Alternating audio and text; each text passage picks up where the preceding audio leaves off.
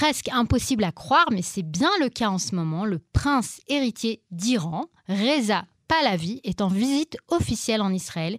Il est l'invité de la ministre Gila Gamliel, ministre donc du renseignement, en cette semaine de Yom HaShoah, la mémoire de la Shoah. Il a multiplié les marques de respect et de cordialité. Il s'est rendu au Kotel, passe sur la tête, ainsi qu'à Yad Vashem, mais aussi dans la demeure de la famille Di à Efrat, terriblement endeuillée par le triple meurtre de Lucie, Rina et Maya Di la semaine dernière.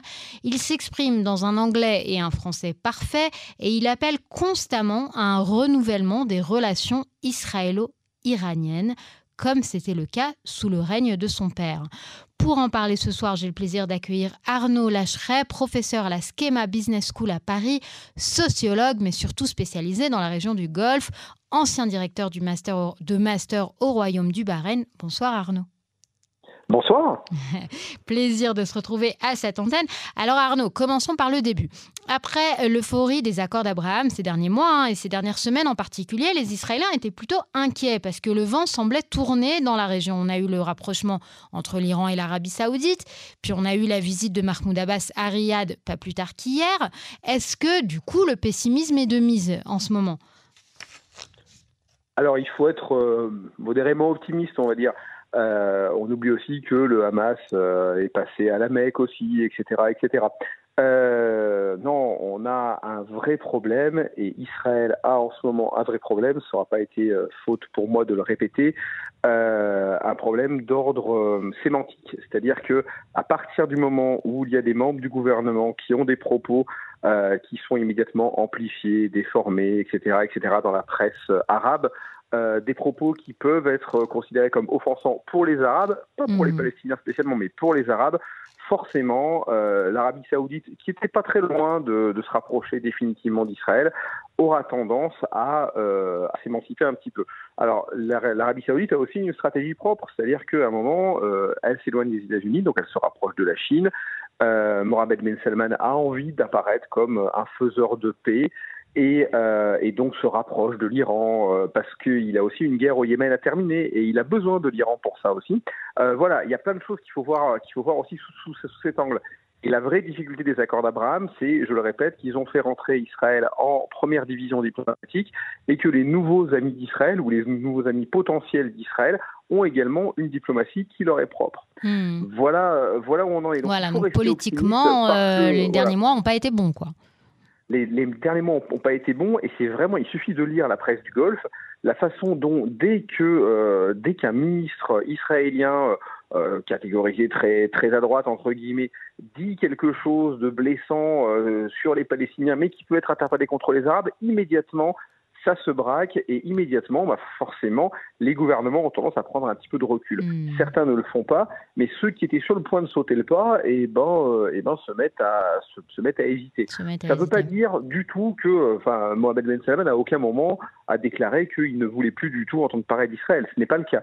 Mais en revanche, euh, les signaux qui ont été envoyés, la visite du Hamas, la visite de Mahmoud Abbas, bon, de toute façon, il serait quand même venu, c'est pas très grave. Mais surtout, le fait que le Hamas viennent à la Mecque, c'est quelque chose de très important. Le Hamas est interdit en Arabie Saoudite. Si vous, si vous revendiquez du Hamas en Arabie Saoudite, vous avez au minimum en prison. alors, et comment on explique alors? Comment on explique? C'est cette volonté justement d'une diplomatie renouvelée.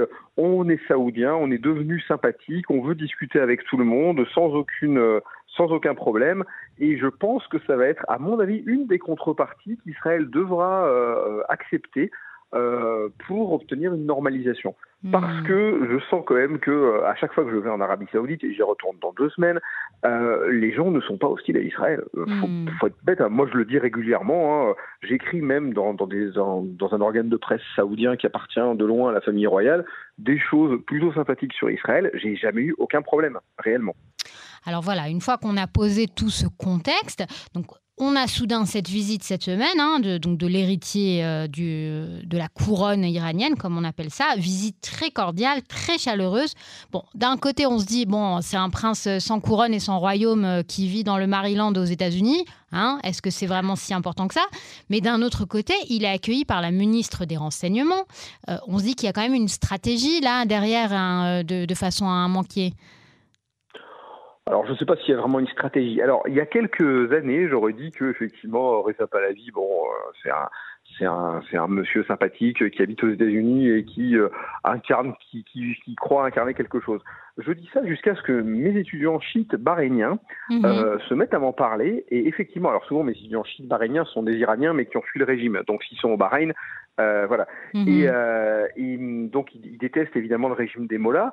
Mais en revanche, quand ils me parlent de Pahlavi, etc., du prince héritier, eh ben, ça leur fait quelque chose.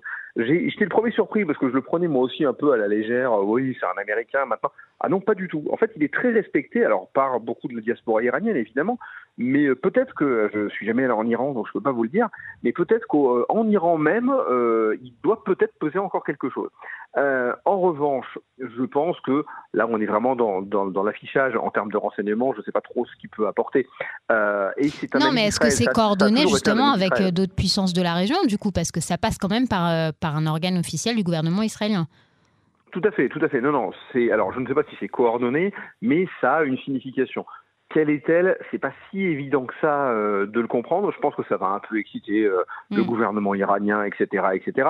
Mais euh, comme je le dis, il n'a pas un poids nul en Iran. C'est-à-dire que la rue iranienne, qui est assez remontée hein, de, depuis, de, depuis plusieurs mois, mm. assister à ça, je ne sais pas quel effet ça peut avoir, mais je pense que c'est quelque chose de calculé. Si c'est la ministre du renseignement qui l'invite, je pense qu'il y a eu une vague étude, une étude de marché entre guillemets, une étude d'impact en tout cas, qui, est, qui, a été menée juste avant. Euh, mais attention, voilà, euh, effectivement, il habite dans le Maryland. Effectivement, euh, j'en étais le premier surpris de, voir le, le, le, respect dont il jouit encore euh, plus de, plus de 40 ans après. Quand même. Oui, euh, sur Twitter, je vois que les internautes euh, iraniens lui disent Votre Altesse, etc. Enfin voilà, on s'adresse à lui comme, comme à une royauté. Après, d'autres Iraniens, j'ai vu, ont pointé du doigt du fait que la photo officielle avec le couple Netanyahou, elle s'est faite sur le fond de deux poubelles en disant Bon, alors voilà, alors est-ce que c'est le je m'en foutisme à l'israélienne comme d'habitude ou est-ce que c'est vraiment une intention de bien montrer qu'il ne s'agit pas de photos officielle avec euh, un représentant officiel, mais bon, voilà, une visite d'amitié, quoi. En tous les cas, c'est bon. Hein. Alors, est-ce qu'on n'est pas dans, le, dans, le, dans la conspiration euh, jus? En tous les cas, aujourd'hui également, on apprend que pour la première fois depuis les accords d'Abraham, un livre en hébreu a été traduit par une maison d'édition aux Émirats arabes unis, et pas n'importe quel livre, puisqu'il s'agit de l'histoire de la politique israélienne, euh, de la main du journaliste de premier plan Amit Segal en Israël, un livre qui est un best-seller ici. Est-ce que ça dénote d'une vraie curiosité par rapport à Israël? Et est-ce que entre ça et le prince qui live tweet sa visite à Yad Vashem, on peut vraiment espérer une ouverture du monde arabe sur les sujets qui préoccupent les Israéliens alors oui, sans aucun doute, euh, et les Émirats arabes unis sont vraiment en pointe là-dessus. Ils sont d'autant plus en pointe que l'Arabie saoudite euh, devient hésitante. En ce moment, il y a, comme un jeu, hein, Mohamed Ben Zayed et, euh, et Mohamed Euh, ont été proches. Euh, Mohamed bin Zayed a, influencé donc le prince héritier émirien, enfin qui est le, le, le président des Émirats Arabes Unis. Il était prince héritier jusqu'à ce que jusqu'à ce qu'il prenne la place du. Enfin voilà, le président des Émirats Arabes Unis a, été un des inspirateurs euh, du, prince héritier saoudien. Euh, mais ces derniers temps, sur fond de prise du pétrole, sur fond de, de, petites, de petites rivalités régionales, sur fond de grandes réformes saoudiennes où il y a des investissements monstrueux qui sont faits pour concurrencer les Émirats arabes unis, il y a, il y a une micro-rivalité qui existe. Mm-hmm. Et, donc, et donc, clairement, euh, ce rapprochement, cette insistance euh, de, euh, de, la, de, la, famille, de la famille régnante émirienne pour Israël, cet intérêt, etc., il n'est pas complètement neutre non plus. Et c'est plutôt une bonne nouvelle parce que c'est quelqu'un quand même qui est très suivi dans le monde arabe et il y a beaucoup de gens qui s'inspirent effectivement de, euh, de ce que le président des Émirats arabes unis actuel, donc l'émir d'Abu Dhabi, euh, et euh, euh, de, de, de, de, ses attitudes. Enfin vraiment, pour le coup, c'est plutôt c'est plutôt une locomotive, y compris d'ailleurs en Arabie Saoudite. Le, mm. le, le prince le, le, prince Mohamed Ben Zayed est toujours très respecté quand on en discute, pareil, à Riyad avec des gens. Voilà, alors justement, si vous êtes à Riyad dans deux semaines, vous pourrez nous dire si vos étudiants s'intéressent à l'histoire de la politique israélienne écrite par Amit Segal. Euh, Arnaud Lacheray, je tiens à vous remercier pour euh, cet entretien. Merci d'avoir répondu à nos questions et bonsoir. À bientôt, Myriam. Au revoir.